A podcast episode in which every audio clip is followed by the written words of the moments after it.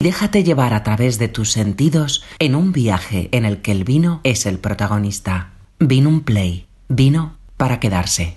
Buenos días a todos. Eh, bueno, estoy encantada de estar aquí. Eh, soy María del Hierro, copropietaria junto con mi marido de Viñedos Alonso del Hierro en la Ribera del Duero.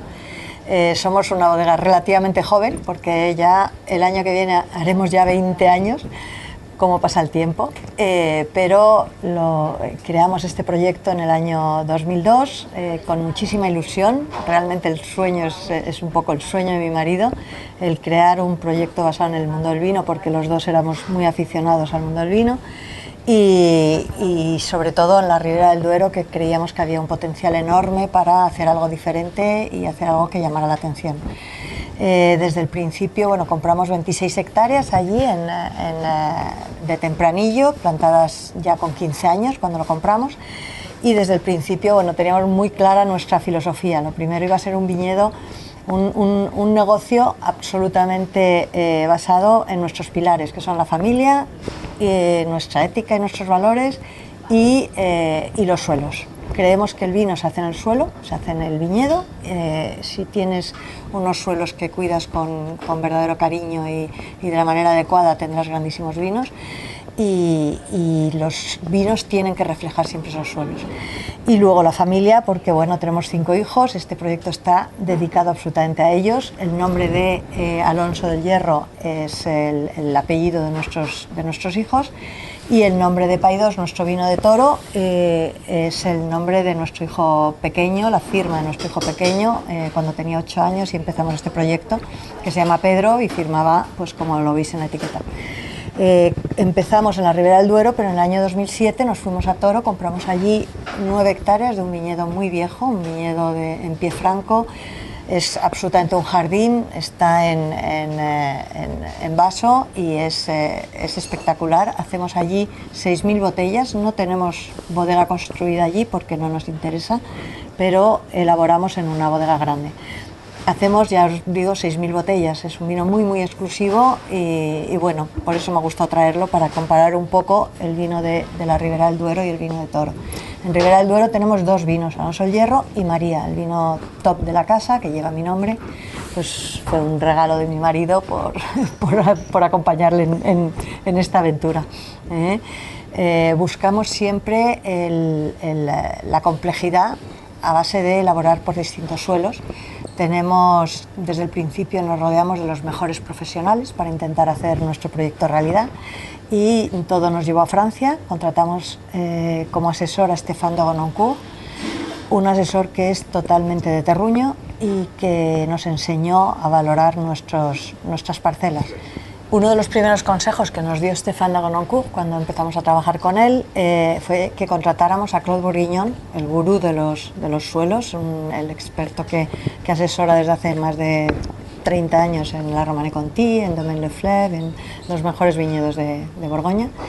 Eh, vino, eh, vino durante cuatro años, vino dos, tres veces al, al año para analizar todas las capas de suelo que teníamos en las, en las cuatro grandes parcelas y eso nos permitió identificar muy bien nuestro tempranillo. Vimos que teníamos suelos arenosos, suelos arcillosos, suelos calizos y los identificamos, esas cuatro grandes parcelas que llevan los nombres de nuestros hijos, evidentemente, las subdividimos en pequeñas parcelas, hasta 32 subparcelas, eh, según el tipo de suelo que teníamos y no solo eso, también según la orientación y según cómo se comportaba nuestra uva tempranillo en cada uno de los suelos.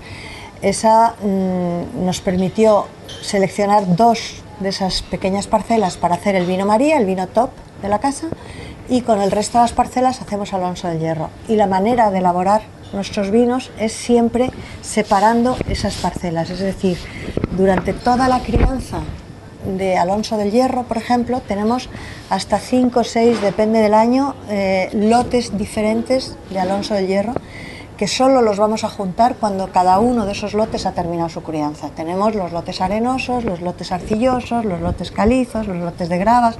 Todo eso nos permite eh, ser mucho más precisos con el envejecimiento en barrica. Solo utilizamos, por supuesto, barrica de roble francés y eh, el, el, porcentaje de barrica nueva o de un vino o de dos vinos la verdad que nos importa bastante poco, sinceramente. Va variando de año en año, vamos catando y vamos viendo lo que necesita.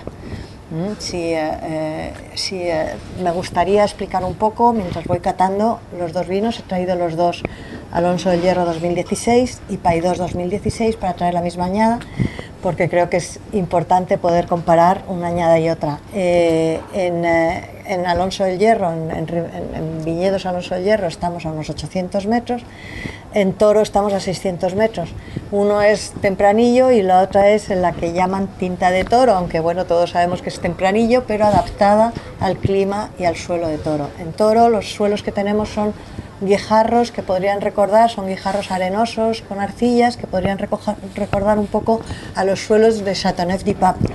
Aunque por supuesto allí tenemos tinta de toro y no tenemos garnachas o monastrel, pero, pero es verdad que recuerdan un poco a esos suelos. Y la evolución de los vinos de toro estamos, estamos impresionados porque evolucionan hacia, hacia esa elegancia, esa finura que, que tienen los vinos con otras variedades de, de Châteauneuf-du-Pape.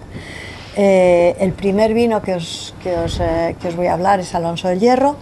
Eh, como os he dicho, elaboramos por tipo de suelo. La añada 2016 fue una añada bastante fresca durante la primera mitad del año, muy seca, ni una sola gota a partir de mayo-junio hasta, hasta la vendimia pero como había sido bastante lluviosa los primeros meses, pues no hubo ningún problema y la uva maduró perfecto. Ha sido una de nuestras mejores añadas y además de las más productivas, que es impresionante porque aparte de que había una gran producción, también el peso de la uva nos despistó por primera vez.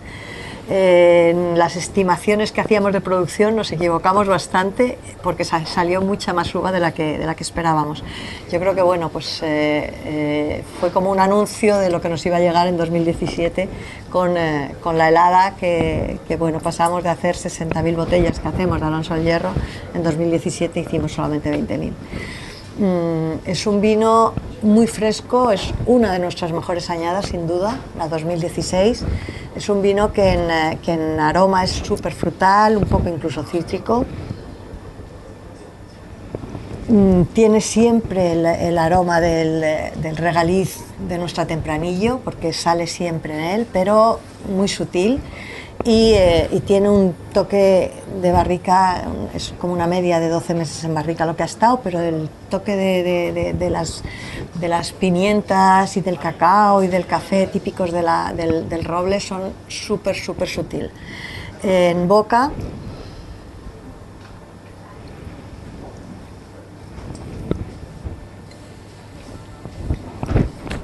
En boca es un espectáculo. En boca sigue siendo una explosión, tiene unos taninos suaves, mm, súper largo, si quieres un poquito vertical, pero nos gustan los vinos así. Y, y bueno, está hecho absolutamente para disfrutar desde el minuto cero e incluso de aperitivo, o sea, no hace falta ni siquiera comer con él.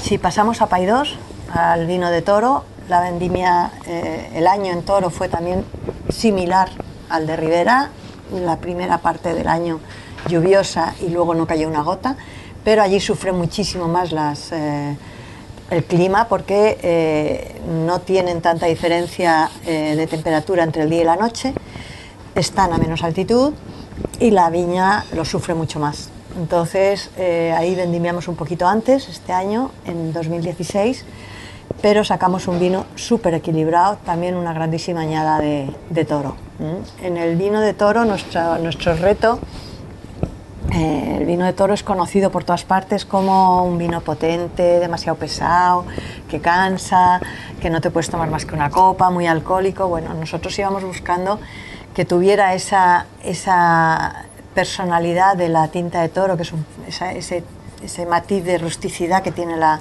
la uva de toro, pero que tuviera mucha elegancia. Y yo creo que eh, desde el principio lo, lo hemos conseguido. Desde la primera añada, que fue 2008, yo creo que lo, que lo hemos conseguido. Aquí los, los aromas cambian totalmente respecto a la Ribera del Duero. Aquí vamos muchísimo más a los balsámicos, a las especias, a la- al, al hinojo. Vamos un poquito, si queréis, a, a- a esos como anisados, a esos toques anisados, que son, de, son realmente de- producidos en las viñas eh, por, la, por la uva, no es que sea de la barrica tiene una elaboración más o menos eh, similar a, al de, a los de Alonso del Hierro, mm, quizá más parecido al María, porque suele estar entre 15 y 18 meses en barrica, no 12. Y luego eh, normalmente lo tenemos, eh, lo tenemos envejeciendo dos, tres años en, en la botella antes de sacarlo al mercado. Es un vino que necesita su tiempo, pero que una vez que lo sacamos al mercado se, se disfruta muchísimo. Sin embargo, yo este vino sí que lo tomo a lo largo de una comida, lo tomo siempre pues con, eh, es fantástico con guisos, con unos buenos garbanzos, con un, con una, con un lechazo de, la ribera o, o, incluso con una carne, con un pescado graso como es el rodaballo. Siempre necesita eh, esa, esa, esa comida potente para de verdad que le salgan todas las bondades a este vino. Vino un play, vino para quedarse.